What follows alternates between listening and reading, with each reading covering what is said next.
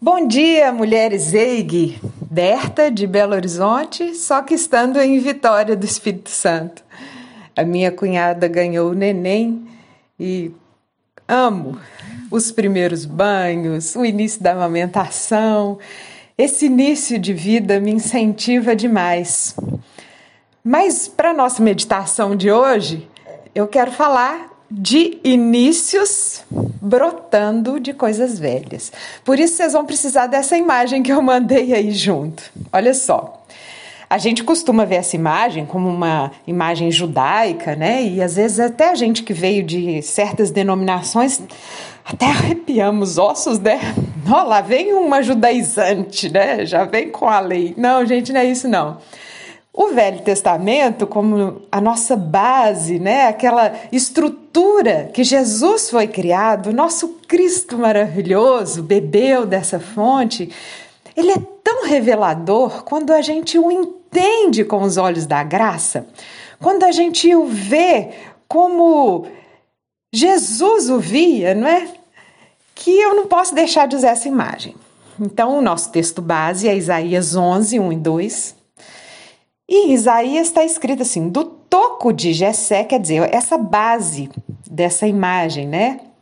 A base dessa menorá, desse candelabro, é um toco. É uma árvore que foi cortada. É o símbolo da velhice mesmo, daquilo que já não tem mais serventia, daquele toco que está jogado na rua, gente. Lá em Minas Gerais, né, na minha terrinha, Toco jogado na rua serve para duas coisas. Uma para vizinha fofoqueira sentar e falar da vida dos outros. E o meu bisavô falava que é toco de queimar bosta. Olha só, pegava esses tocos de árvore que estavam jogados, colocava um pouco de esterco, colocava fogo para espantar mosquito. É, na, na, na casa da roça, nos lugares onde a gente estava. Então, pensa bem de um toco de fofoca, de um toco que não serve mais para nada, de um toco que pode ser lenha, de um toco de queimar bosta. Olha só, vai nascer um rebento. Aí emenda a minha primeira palavra com a palavra inicial.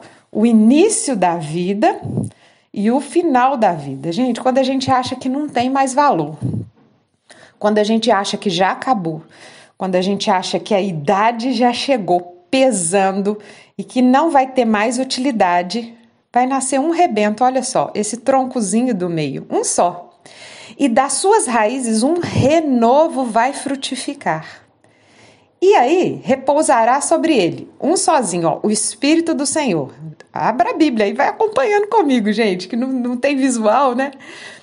E esse tronco que sustenta todas as coisas, né? Que esse renovo, esse broto de esperança, vão nascer então mais seis bases, mais seis aberturas aí. E olha que elas não têm um nome separado para cada uma, não.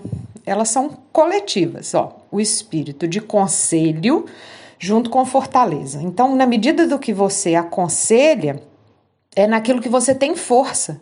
E naquilo que você teve força para vencer, aconselhe outras mulheres. O espírito de conhecimento e temor do Senhor. O mesmo temor reverencial que a gente tem a Deus, a gente tem que crescer no conhecimento. Eles são equilibrados, né?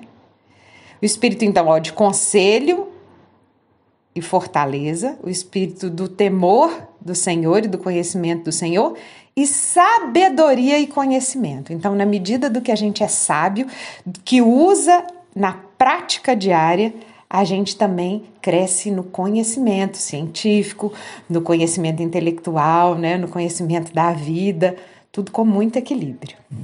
O nome dessa peça é Menorá, porque é um acróstico daquilo que o Senhor falou para o profeta, que falou: não por força nem por violência, mas pelo meu espírito. Então, deixa eu juntar a imagem toda aqui para fazer sentido.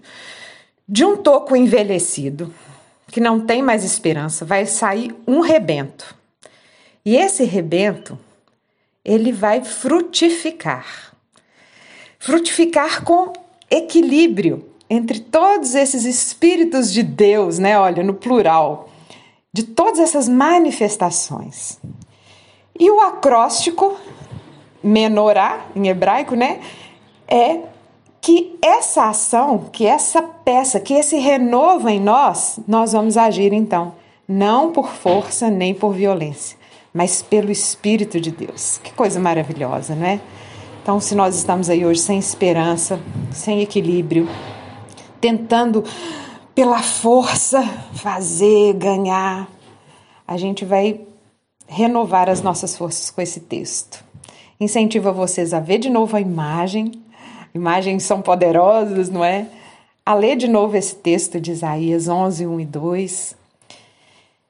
E que se deixem renovar um broto daquilo que já não tem mais esperança, um broto daquilo que já está mortificado, um broto daquilo que está envelhecido, um broto de vida. Meu nome é Berta Maia, eu amo cada imagem e cada palavra da palavra da Ruar.